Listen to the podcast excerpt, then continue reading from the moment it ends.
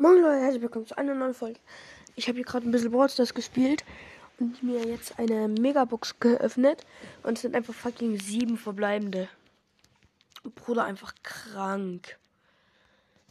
Einfach kranke Scheiße. Warte, ich stelle euch dann noch ein Bild da rein. So, Bild ist gemacht. Also Leute, sieben verbleibende. Okay, öffnen wir. Also es sind erstmal 164 Münzen. Dann 13 Powerpunkte für Tara. 16 Powerpunkte für Ta Piper. 29 Powerpunkte für Tick. 30 Powerpunkte für Byron. 32 Powerpunkte für Nani. So, die 2 blinkt. Gönn. Eine Star Power. Oh mein Gott. Eine Star Power entweder noch eine Star Power oder ein Brawler. Bitte ein Brawler. Okay, also. Also Dornenhandschuhe. Während Rosa Super Skill aktiviert ist, verursacht, verursachen ihre Schläge 220 Schaden. Plus 220 Schaden. Okay. Okay. Okay. Okay. Okay.